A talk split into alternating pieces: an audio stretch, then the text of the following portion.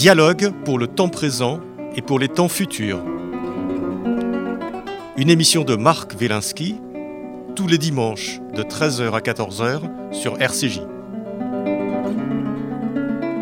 Où va notre monde? Comment mieux le comprendre?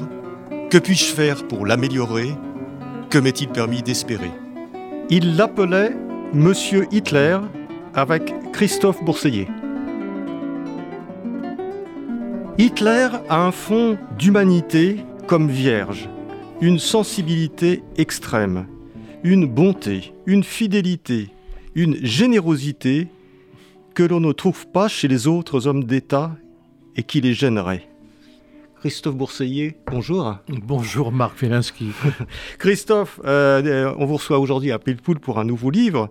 Euh, il y a quelques semaines ou quelques mois, on avait parlé, euh, les auditeurs s'en souviennent peut-être, de, certainement même, de l'ultra-gauche. Et là, on est passé dans le spectre ah, là, oui, oui, oui. Je, travaille sur, aussi sur les, extrêmes droites. Et, et, là, je dirais que je suis allé dans les bas-fonds. Mais évidemment, les bas-fonds sont toujours très intéressants et révélateurs. Voilà. Alors, le livre s'appelle Il s'appelle euh, il l'appelait Monsieur Hitler, Histoire méconnue des nazis français 1920-1945. Euh, hein. Je rappelle, euh, Christophe, que vous êtes écrivain, euh, producteur, radio, télévision. Historien, c'est important parce que c'est un livre d'histoire. C'est pas marqué sur, sur, la, sur, la, couverture, mais historien, effectivement.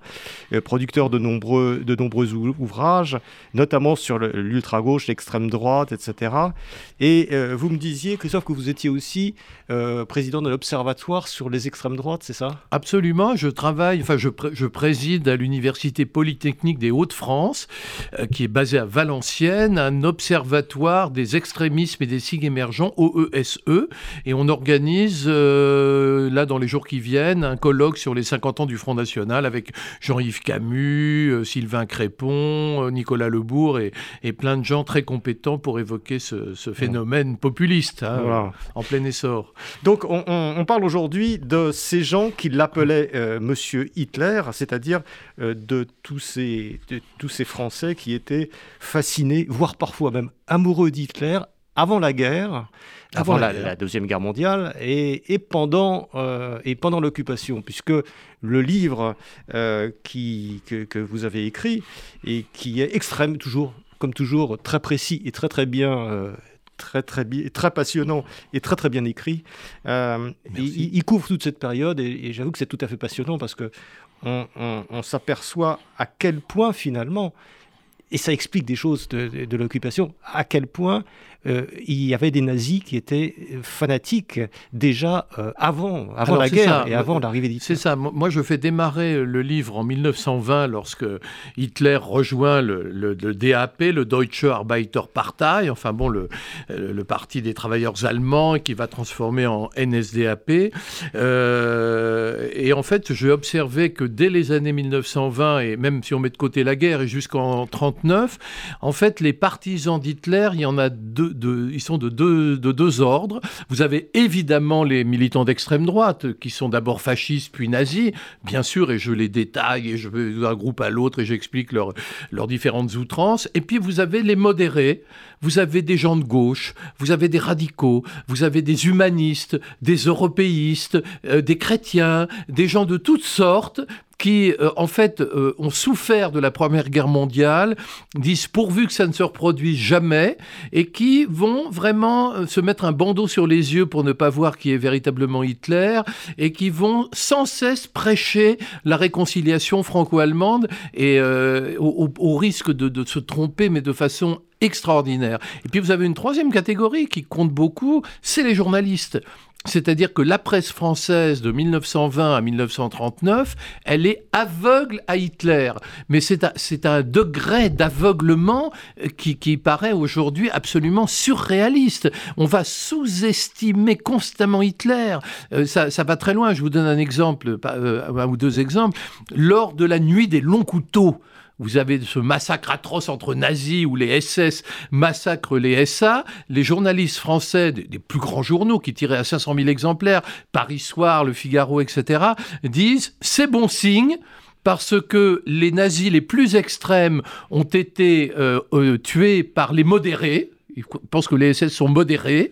Et donc, c'est bon signe, ça veut dire que le régime va se normaliser. Vous mmh. voyez Pire encore, lorsqu'il y a la nuit de cristal, là où, des, centaines de synagogues sont incendiées, des milliers de juifs sont tués, les, nazis disent c'est un complot juif. Alors quelques jours auparavant, un jeune juif isolé nommé Herschel Greenspan avait tué euh, le, un conseiller de l'ambassade d'Allemagne qui s'appelait Vom Neurath. Bon bref, et, donc les, nazis disent en fait c'est un complot pour prendre le pouvoir. Et dans Paris Soir, vous avez un article qui reprend mot pour mot le communiqué du, régime hitlérien, disant c'est un complot, sans aucun commentaire. Et, les articles de Paris Soir disent les, les Allemands ont désarmé les Juifs. C'est-à-dire qu'ils font comme si ce, pogrom épouvantable, c'était en fait un coup d'État juif. voyez? Et ça, c'est la, vision qui était partagée à l'époque par la presse française, pas par une poignée de, de, néo-fascistes. Vous voyez ce que je veux dire Et ça, c'est profondément troublant. Alors, eh, Christophe, euh, la citation que j'ai donnée euh, en entrée, qui est, qui est, tellement euh, élogieuse pour Hitler, évidemment, elle n'est pas de vous, elle n'est pas de moi non plus. Elle est de Jacques Chardon. Le grand écrivain Chardon, vous voyez. collaborationniste. Et nous sommes en juillet 1944. C'est-à-dire, nous sommes dans la retraite, la fin, c'est déjà la fin. Le débarquement a eu lieu, les, les, les, les, collabos français vont dans un mois quitter la France. Euh, on sait euh, beaucoup de choses sur Hitler. Enfin, il y a, on est déjà, il y a des milliers de morts qui sont déjà officiellement déclarés. Et Jacques Chardon dit cet homme a un cœur extraordinaire. Vous voyez, on est à un degré d'aveuglement de, et de, de, fascination. Ah, bah, ah, c'est une fascination presque amoureuse. Oui, c'est ça, bien sûr. Euh, Pour Hitler. Très clairement. Mais il faut dire que tout s'explique par un homme euh, qui a été, euh, dès les années 1920, donc avant la venue d'Hitler au pouvoir, euh, qui a été l'homme clé de la désinformation en France. L'homme qui a coupé les jambes aux Français, c'est Otto Abetz. Otto Abetz, vous savez, on le présente toujours comme celui qui, pendant la guerre, était le, représentant officiel de, l'Allemagne, ce qui est vrai. Mais avant la guerre, Otto Abetz était un agent d'influence. Et Otto Abetz travaillait pour Joachim von Ribbentrop, qui n'était pas encore le ministre des Affaires étrangères du Reich, mais qui était un diplomate parallèle. Et, Ribbentrop avait créé, à la demande d'Hitler, un bureau Ribbentrop dans lequel il faisait une sorte de diplomatie bis. C'est-à-dire que vous aviez un ambassadeur du Reich euh, à Paris, euh, bon, et puis à côté de ça, vous aviez des jeunes diplomates qui faisaient passer des messages beaucoup plus directs euh, et qui, en fait, s'employaient à désinformer le, pays en faisant passer de faux messages, en organisant énormément de voyages touristiques pour des élites, pour les leaders d'opinion en Allemagne, où ils étaient reçus comme des rois. Le vin coulait à flot, ils rencontraient euh, Richard Strauss, ils rencontraient les plus grands euh, créateurs allemands, enfin qui voulaient bien collaborer avec le, régime nazi, euh, et, ils revenaient enchantés en disant mais c'est pas du tout ce qu'on croit, Hitler est un modéré. Et mais que, si vous prenez en, 1933, donc l'année où Hitler vient au pouvoir, hein, vous avez les frères Tarot, Jérôme et Jean Tarot, qui vont pour le compte de Paris Soir à Berlin faire une enquête et ils arrivent à Berlin le, premier jour où il y a un pogrom. C'est-à-dire qu'il y a une campagne anti-juive, si on est en 33, dès 33, et c'est une journée de pogrom. Et ils arrivent à Berlin et alors ils font un article en disant oui, alors c'est vrai qu'il y a eu quelques exactions. Alors on a euh, tondu des jeunes filles juives pour leur laisser une croix gammée sur la tête, euh, mais disent-ils, on ne fait pas d'omelette sans casser des œufs. Journaliste français. C'est une révolution, il y a évidemment des débordements, mais, et alors ça c'est ce que dit Vladimir Dormesson, qui n'est pas du tout un nazi, qui dit, euh, espérons que, et d'ailleurs il, il, en est persuadé, Hitler va calmer ses troupes. C'est-à-dire qu'Hitler est perçu non pas comme le cinglé que nous connaissons, mais comme un modérateur. Hitler, c'est celui qui calme, vous voyez, c'est celui qui tient ses troupes. Alors évidemment, il y a des soudards qui se laissent aller à quelques petites exactions, et Jérôme et Jean Tarot disent euh, ça ne va pas durer. C'est vraiment le début, c'est normal. Au début, il y a un peu de, un peu d'énervement, mais après on se calme. Et euh, mais, mais présenter Hitler comme un modéré et tout au long des années 30, c'est ça. Hitler est un modéré, Hitler n'est pas antisémite, il est antisémite par calcul pour satisfaire son électorat. Euh, Hitler... n'est pas euh, anti-français non Hitler n'est absolument pas anti-français. Bon, dans Mein Kampf, il a écrit que l'ennemi, il y avait l'ennemi principal, c'est les Juifs, et le deuxième ennemi, c'est la France. Donc bon, euh, certes, il a écrit ça dans Mein Kampf, mais c'était il y a longtemps. Il a changé. Il a changé. Et puis Hitler, faut bien le dire. Euh, nous, quand on voit les films sur Hitler, on voit toujours les mêmes choses. C'est-à-dire qu'on voit Hitler éructant, bavant, euh, poussant des hurlements dans des congrès à Nuremberg. Mais en fait, Hitler était un caméléon. C'est-à-dire que Hitler changeait de discours et d'attitude en fonction de son interlocuteur. Et Hitler pouvait être extrêmement posé, extrêmement sympathique. Je vous donne un exemple. 1937, euh, congrès de Nuremberg. Hitler tient le crachoir pendant quatre heures en hurlant un discours d'une violence inouïe vraiment d'une violence inouïe, avec des, d'un racisme abject, d'accord? Et après, il convie les, tous les, les, diplomates français, les diplomates étrangers qui étaient présents euh, à Nuremberg, dans la tribune VIP, dans le carré VIP de Nuremberg, ça existait, il les convie à un thé. Et là, article dans, dans, le Figaro, Hitler, un homme délicieux, euh, qui, qui, offrait des petits fours aux femmes, euh, qui servait lui-même le thé. Et, André-François Poncet, ambassadeur de France à Berlin, qui n'était absolument pas nazi, fait un communiqué pour dire Nous remercions Hitler pour son charmant accueil à Nuremberg. Vous voyez, c'est extraordinaire. Ça, c'est. Il y a une personnalité absolument extraordinaire. Mais alors, ce qu'on comprend quand même en lisant votre livre, ce qu'on découvre, c'est que finalement, euh, ces, nazis français ou ces pro-nazis français des années 20 et 30, ils, avaient, je dirais qu'on on comprend un petit peu les raisons parce que mettons de côté le côté, euh, côté fou, criminel d'Hitler. le nazisme représentait pour eux à, euh, à cette époque d'abord le pacifisme qui était très, très important. Ça représentait aussi la nouveauté, la jeunesse, la modernité, et ça représentait, euh, ça représentait aussi même la justice, euh, la justice sociale d'une certaine. Euh, Alors ça, vous avez raison, Marc, d'insister là-dessus parce que en fait, là, là, il faut pas. Il y, a deux clientèles hein, de, parmi ces nazis français. Vous avez donc les modérés, les radicaux, etc., dont on reparlera, mais vous avez aussi l'extrême droite qui est très puissante. Hein, les, mouvements d'extrême droite en France qui, rassemblent des centaines de milliers de personnes. Lesquels, par exemple, on peut donner quelques noms. Le Parti populaire français de Jacques ah. Doriot, qui est le mouvement le plus puissant. 300 000 membres en 1937. C'est des mouvements e-, extrêmement, euh, extrêmement importants. Et en fait, quand vous lisez les textes de ces gens, quand vous lisez par exemple Drieux-La Rochelle ou d'autres, vous vous apercevez que pour eux, alors là je vais dire un truc qui va vous paraître peut-être absolument fou, mais c'est ce que j'ai observé dans mes, dans mes lectures, euh, le nazisme s'était branché. Alors pourquoi Enfin, le totalitarisme s'était branché. Pourquoi? Parce que en fait, si vous voulez, il y avait eu les futuristes italiens, ce courant artistique d'avant-garde qui faisait l'éloge de la vitesse, de la modernité. Le XXe siècle, c'était ça. C'était les autoroutes, le béton, euh, les voitures qui roulaient à 60 km/h, ce qui à l'époque paraissait donner le vertige. L'essor de l'aviation de ligne. Vous voyez, une espèce de, les gratte-ciel, les buildings. Et le, le totalitarisme était pour beaucoup de jeunes fascistes le régime qui correspondait au monde nouveau.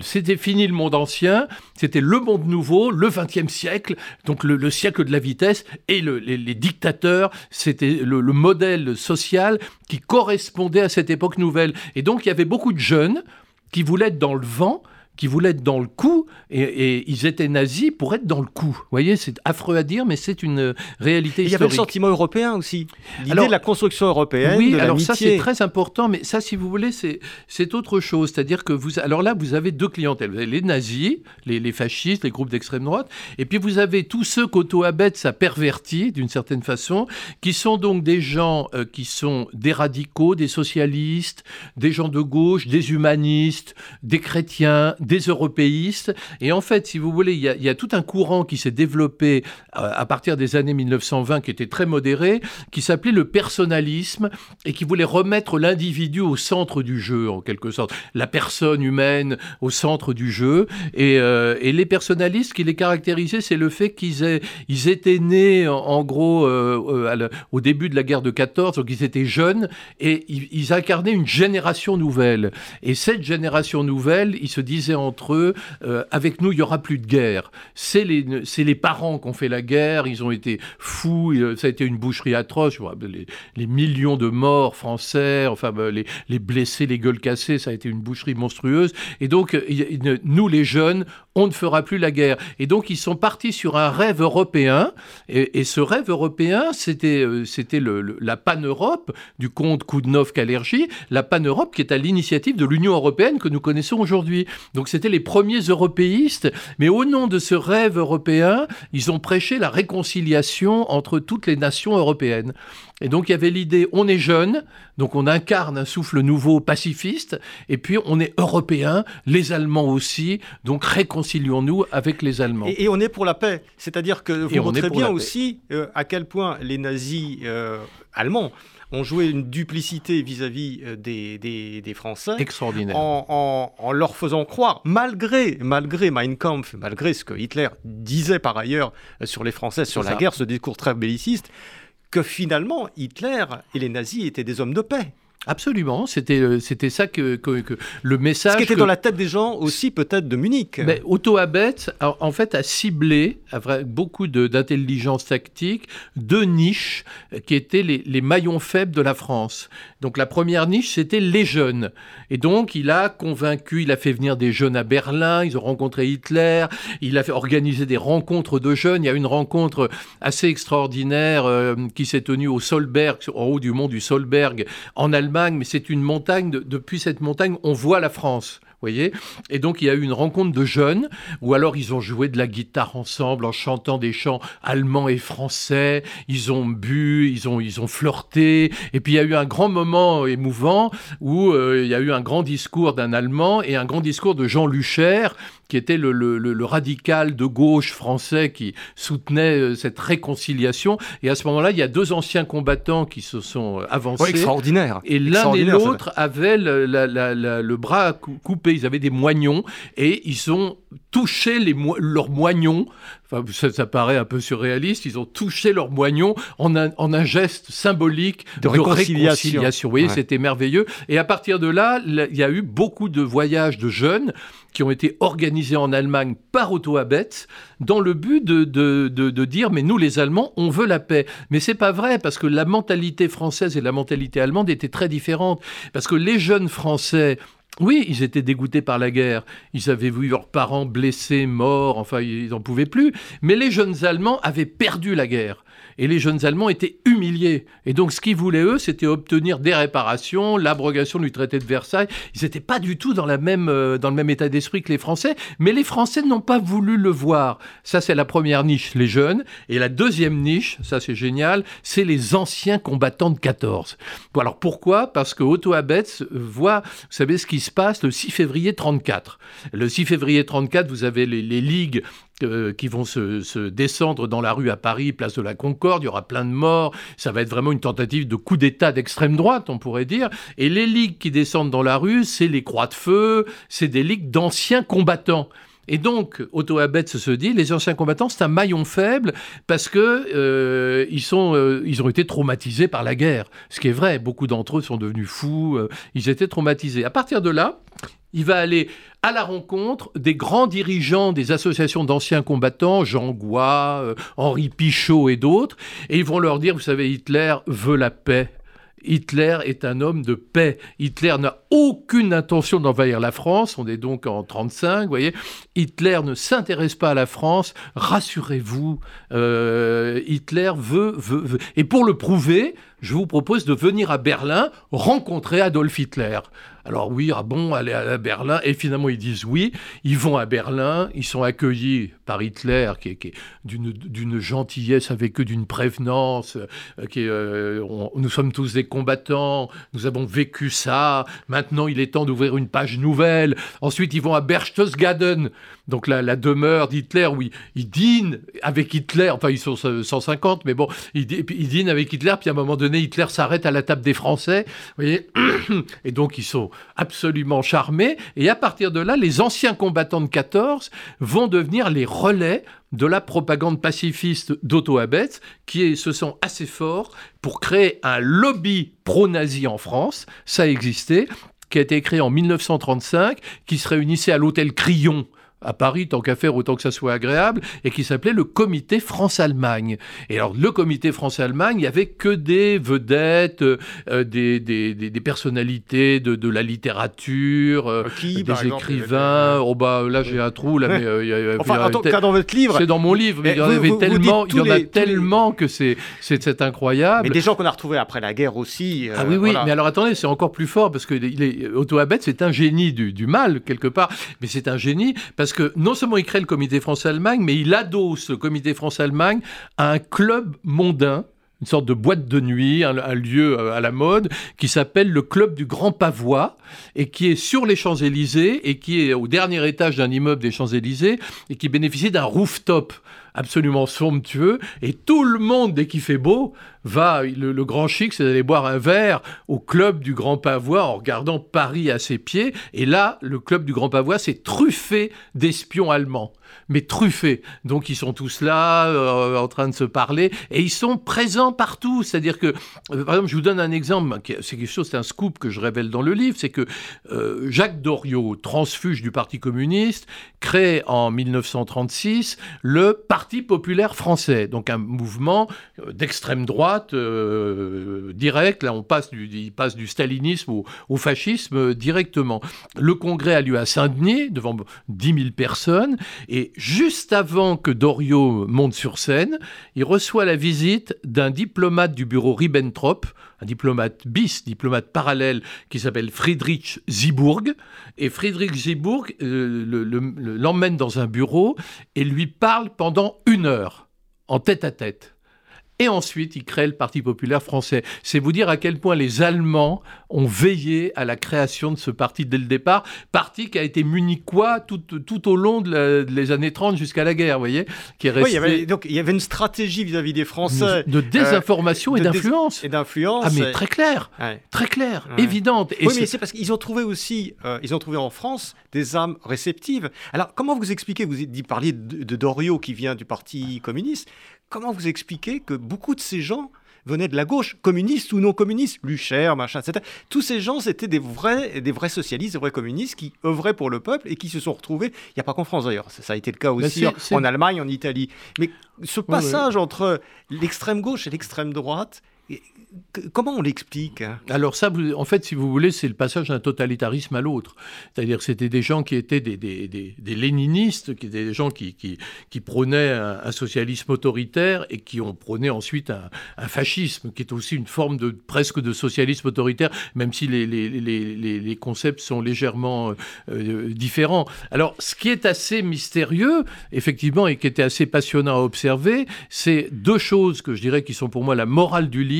Euh, d'abord, c'est le fait qu'on peut se tromper à plusieurs et qu'un grand nombre de personnes peuvent s'enfumer les uns les autres et, et l'erreur est collective et qu'on peut vraiment s'aveugler en groupe. Et ensuite, il faut se méfier des bons sentiments. Parce que vous voyez, on vit dans une époque qui est pleine de bons sentiments, de morale, on fait la morale à tout le monde. Et, et à cette époque-là, c'est les bons sentiments qui nous ont conduits à l'échec. C'est-à-dire qu'on disait, mais non, mais Hitler, arrêtez de le démoniser. Hitler, c'est quelqu'un comme vous et moi. Euh, je lui ai parlé, je l'ai rencontré, il veut la paix. Enfin, il n'est, je vous jure qu'il n'est pas antisémite. Moi, il a battu des propos qui étaient franchement euh, très modérés, Hitler. Vous voyez, et c'était vrai, il tenait des propos comme ça. Et donc il y avait, euh, je crois, je, crois que c'est très important d'insister sur euh, euh, cette, force des bons sentiments qui vous égare. Méfiez-vous des bons sentiments et restez dans le réel. Pour moi, c'est ça le. Et on a sous-estimé aussi ce qui était, ce qui était vraiment le, nazisme, parce que vous, vous, vous parlez de la, la cécité des, des, politiques, de la classe, de la classe politique, de la classe culturelle, de la classe médiatique. Mais quand Hitler accède à la chancellerie du Reich, c'est-à-dire le 30 janvier 1933, le Petit Parisien, hein, et, titre, le gros titre, c'est Les socialistes ne participeront pas au cabinet en formation. En France, donc. En France. le cabinet de Daladier. du jour, c'était Daladier. oui, oui. Et, Hitler, ils n'ont pas vu. Non, non, Hitler, c'est deux, deux, colonnes, c'est deux colonnes sur le côté. Hitler, c'est deux colonnes sur le côté euh, pour dire que Monsieur Hitler euh, vient de prendre le pouvoir, mais que Monsieur Hitler ne représente aucun danger parce qu'il est prisonnier de ses alliances. C'est vrai qu'Hitler est arrivé dans une alliance droite-extrême droite, euh, et donc Hitler est prisonnier de ses alliances. Et d'ailleurs, c'est ce qu'on disait, c'est ce que les Français disaient d'Hitler avant qu'il vienne au pouvoir. C'est-à-dire Hitler, c'est juste un, un, groupuscule, après ça grossissait beaucoup, mais bon, c'est juste un groupuscule entre les mains de la droite conservatrice.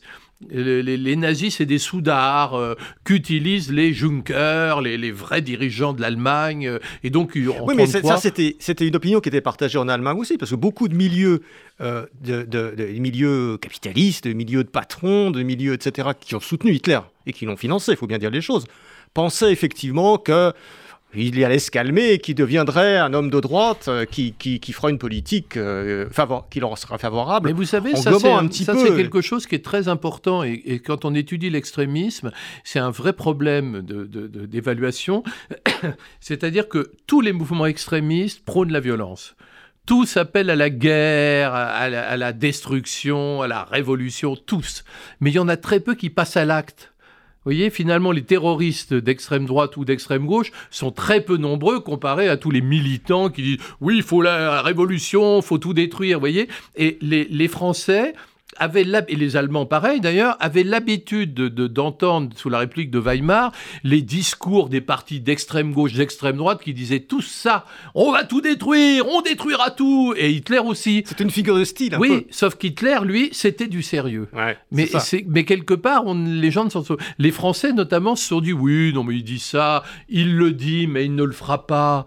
Euh, oui, mais alors encore plus dramatique, puisque lors, de la promulgation euh, des lois de Nuremberg, des lois anti-juives de Nuremberg, on, est en septembre 1935, euh, loi quand même qui déchoit du jour au lendemain ah les juifs de leur citoyenneté allemande, qui les empêche hmm. de faire, d'exercer leur métier pour au moins la moitié d'entre eux. Absolument. Enfin, personne ne réagit dans la presse française. Personne. on ignore l'événement. Voilà, on ignore l'événement. Il n'y a pas un article. C'est simple, il n'y a pas d'article. C'est ça, c'est pas le problème. C'est pas les nazis français. C'est toute la cécité de la société, de la classe médiatique française. C'est la cécité de la société française, je dirais, euh, face euh, à, la, question juive. Une cécité tout à fait surprenante. Vous savez, on a l'impression que dans les années 1930, il y a un antisémitisme en France qui, qui renaît. Je vous, je vous dire pourquoi. Parce qu'en fait, il y a toujours eu un antisémitisme en France très ancien, un, un antijudaïsme religieux, puis un antisémitisme euh, social, de, de anarchiste, d'extrême gauche, etc. Enfin, c'est des choses qui ont toujours existé en France. Mais pendant la guerre de 14, il y a beaucoup de, juifs français qui ont combattu et qui ont été euh, décorés. Et du coup, le fait de voir tant de juifs euh, devenir des anciens combattants, des héros du front, a fait chuter l'antisémitisme en France tout au long des années 1920. Et c'est quand Hitler revient au pouvoir que là, il a financé, il y a, euh, le Weltdienst, le service mondial de lutte contre les juifs, qui va arroser des tas de groupes partout en France, comme le Front Franc de Boissel et beaucoup d'autres. Euh, et, à partir de là, l'antisémitisme va redémarrer. Et ce sera un antisémitisme d'une violence incroyable de la part de l'extrême droite, avec une opinion française qui s'en fout des juifs. C'est-à-dire qui s'en fout? C'est-à-dire que vraiment, il y a une espèce d'indifférence. Les journalistes considèrent que des mesures antisémites, ce n'est pas important. Et euh, quand. Euh, euh, Mais comment ça se fait qu'il n'y a pas eu des réactions ou, dans les milieux de gauche, c'était le Front populaire à ce moment-là, des réactions. On, prive les gens de leur, citoyenneté et on dit ouvertement qu'on va s'en débarrasser. Mais le Front populaire, en 36, hein, le Front populaire n'a rien fait du tout. Il y, a, il y, a, une scène extraordinaire dans le livre, c'est que il y a Ribbentrop qui vient à Paris, en, il est devenu ministre des Affaires étrangères du Reich. Et il vient à Paris en visite officielle, on est en 36 ou 37, et donc c'est le Front populaire. Et Ribbentrop, euh, le, front, le, gouvernement français, organise un dîner en son honneur. Et on invite donc tous les ministres du gouvernement euh, français, tous sauf les juifs.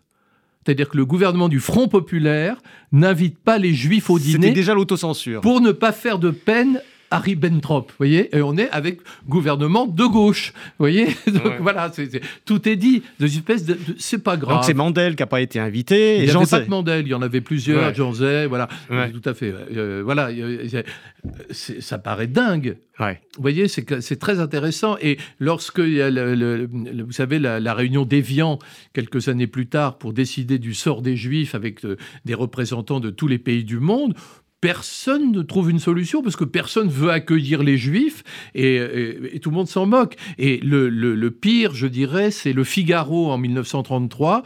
Le Figaro qui appartient à l'époque à un milliardaire euh, d'extrême droite qui s'appelle François Coty, parfumeur. Et, euh, François Coty va, alors qu'il est le propriétaire du Figaro, il est propriétaire de 47 journaux en France, euh, qui sont donc qui roulent donc pour euh, pour l'extrême droite. Et, et, il prend la parole dans le Figaro en 33 pour dénoncer une invasion allemande.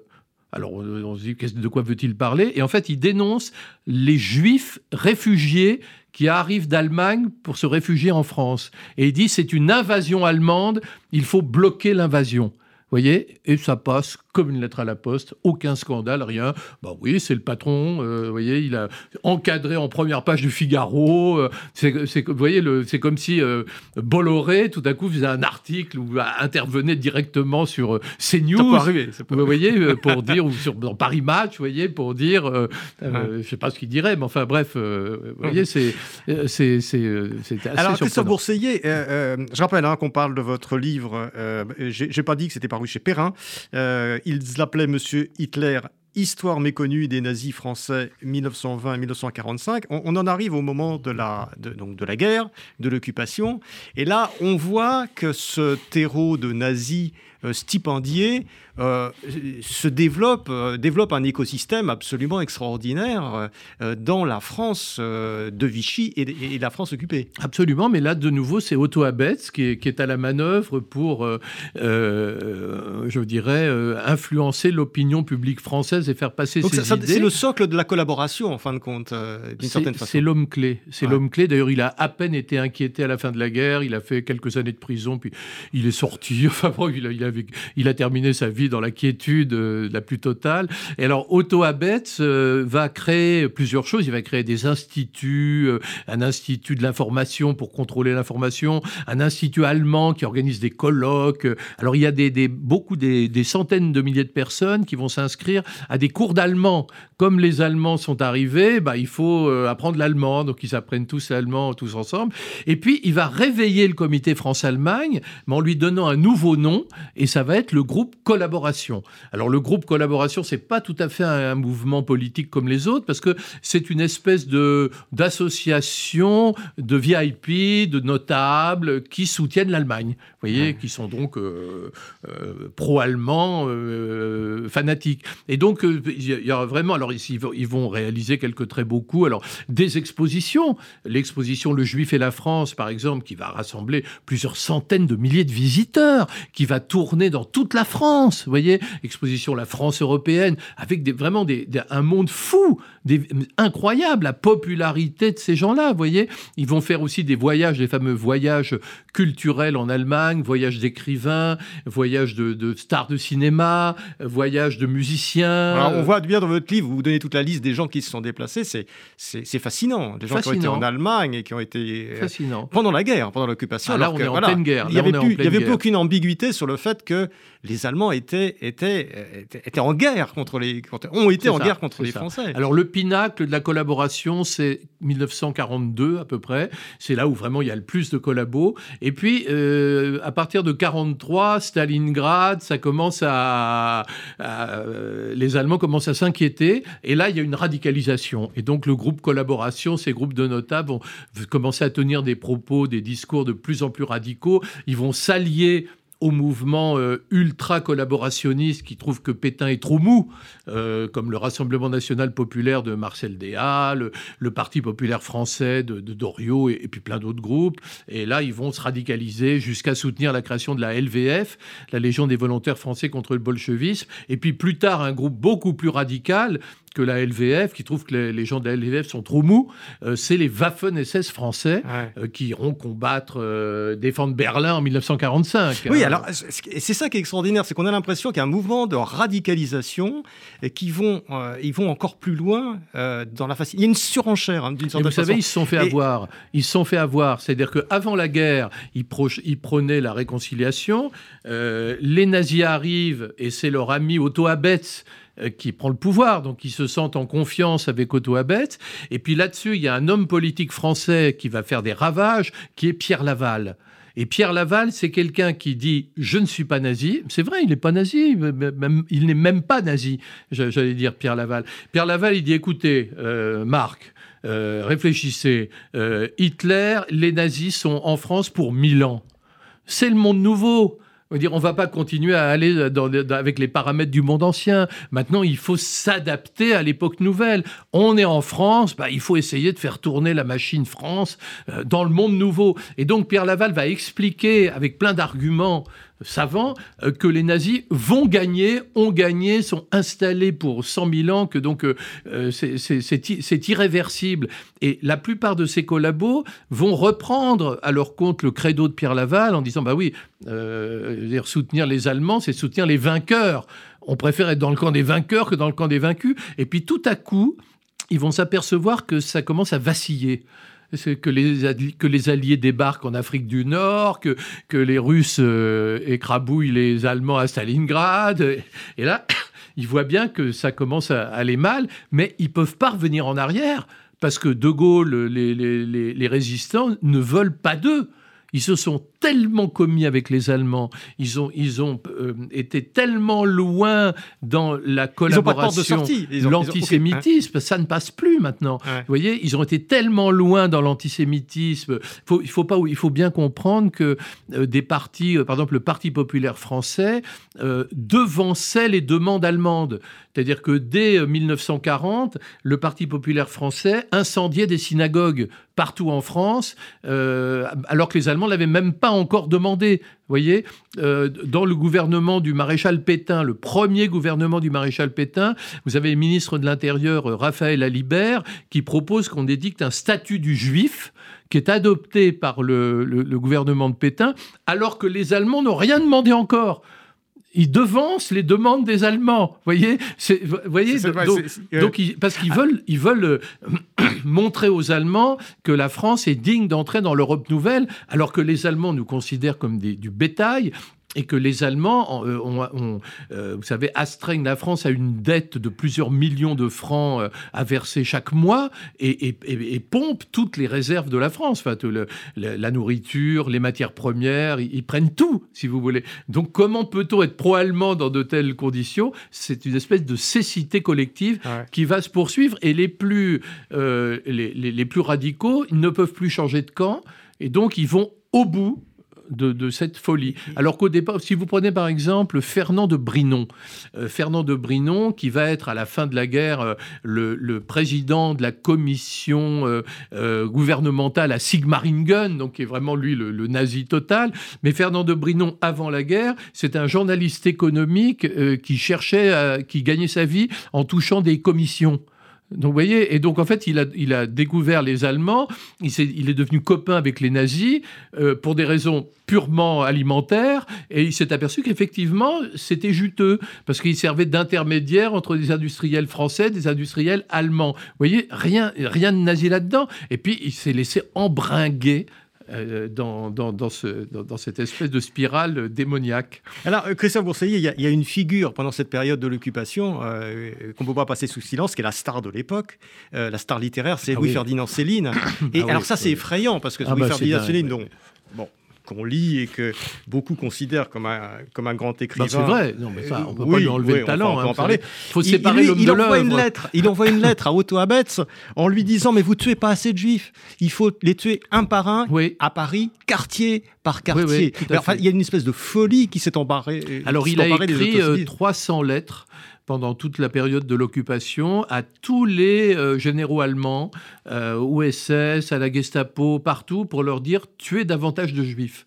Il passait son temps à leur envoyer des lettres. Alors c'était, vous savez, un antisémite délirant. C'était un malade mental en réalité. Hein. Euh, on voit bien sa maladie mentale. Et je raconte un dîner surréaliste chez Otto Abetz où il y a le peintre Jean-Paul et puis quelques autres qui sont là, Jacques-Benoît Méchin, enfin bref, quelques personnes qui sont là.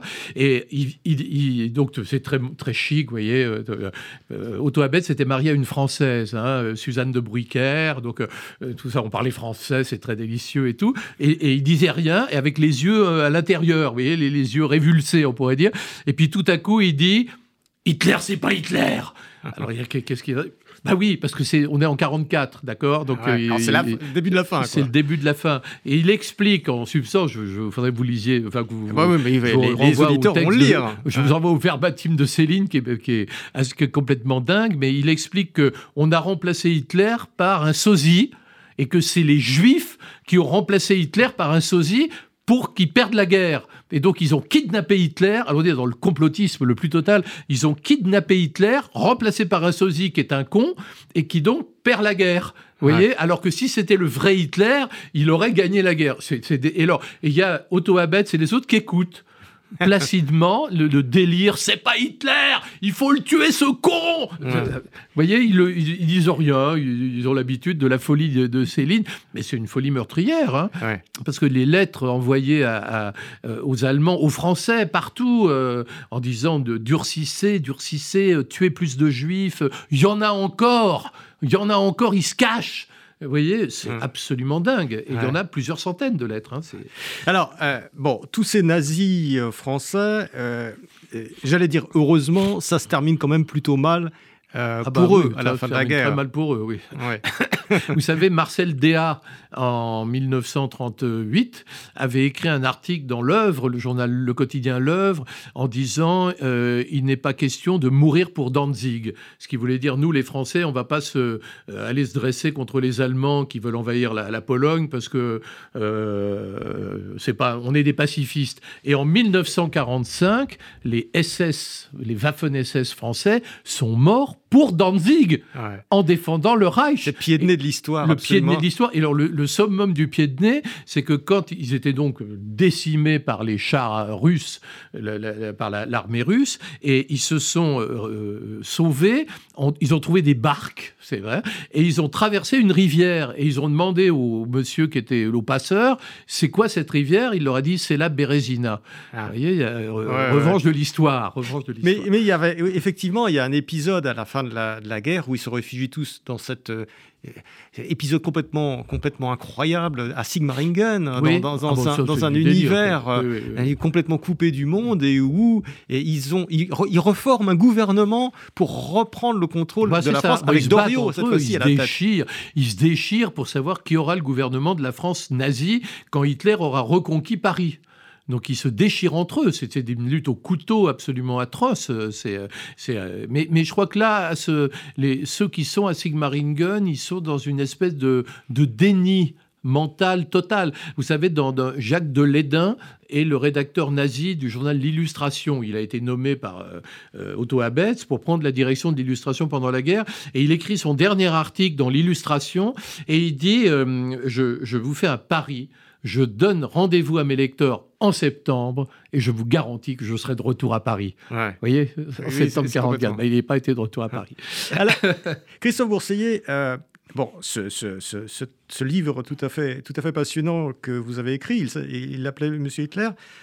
En fait, quels enseignements est-ce qu'on peut tirer de cette, de cette période et de cette fascination que l'intelligence française, euh, la classe politique française, la classe médiatique, etc., a pu avoir euh, vis-à-vis euh, d'Hitler. Comment, comment est-ce qu'ils ont pu être manipulés à ce point et aveugles à ce qui était en train de se passer? Vous savez, la politique, ce n'est pas une affaire de sentiments, c'est une affaire de raison. Et le problème de ce qui est arrivé à cette opinion française, ce qui est arrivé à ces jeunes radicaux, socialistes, communistes, ce qui est arrivé à tous ces jeunes fascistes, on pourrait dire, c'est qu'ils ont laissé parler leurs instincts. Ils ont oublié la raison.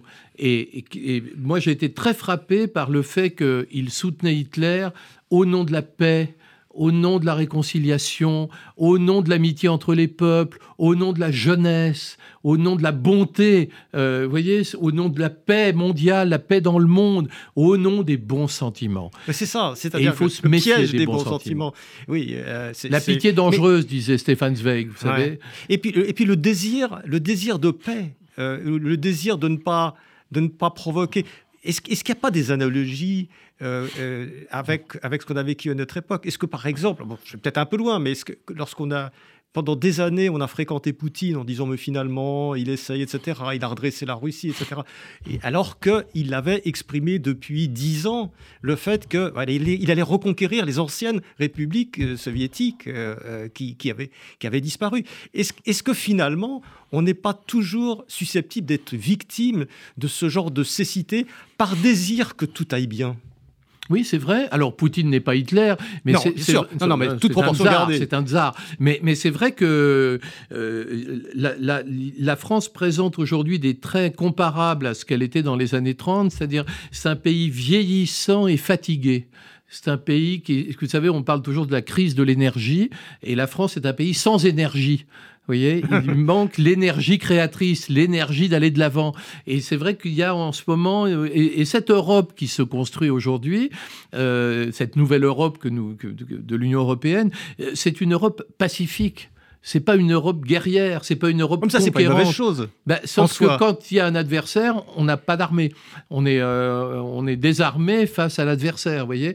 Et donc, je, je crois qu'il y a là une forme de fatigue générale, et cette fatigue est propice à des sentiments émollients, où on va dire, bah oui, non, finalement, bon, écoutez, ça va s'arranger, euh, euh, mais non, mais il dit, il dit qu'il veut conquérir tous les anciens pays de l'Est, mais il le fera pas.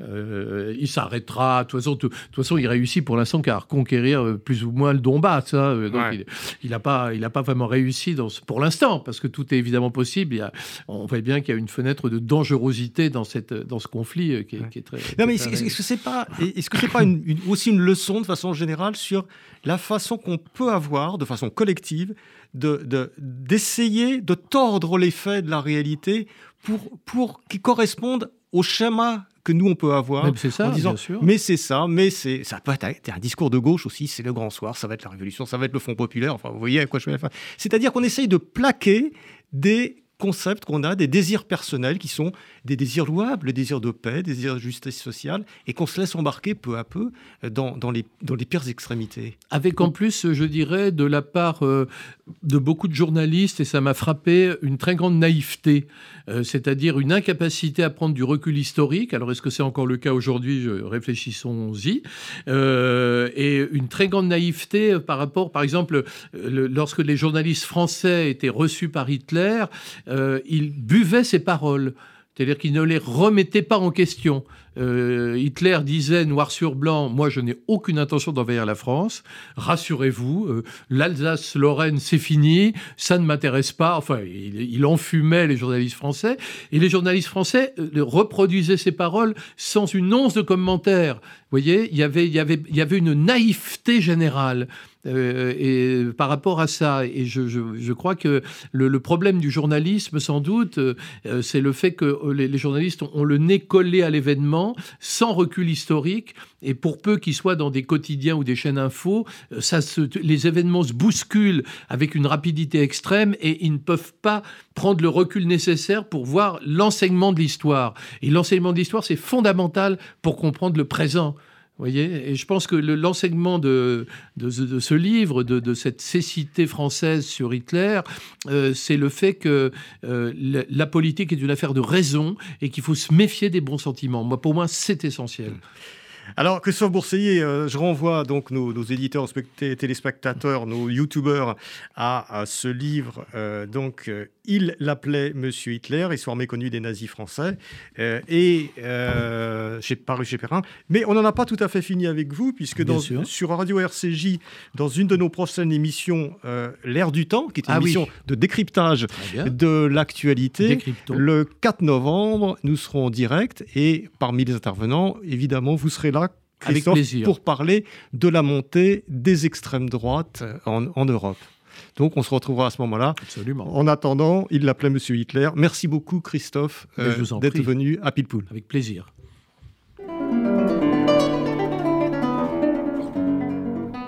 C'était Pilpoul, une émission de Marc Wielinski que vous pouvez retrouver en podcast sur le site de Radio RCJ et sur les différentes plateformes, ainsi que sur YouTube.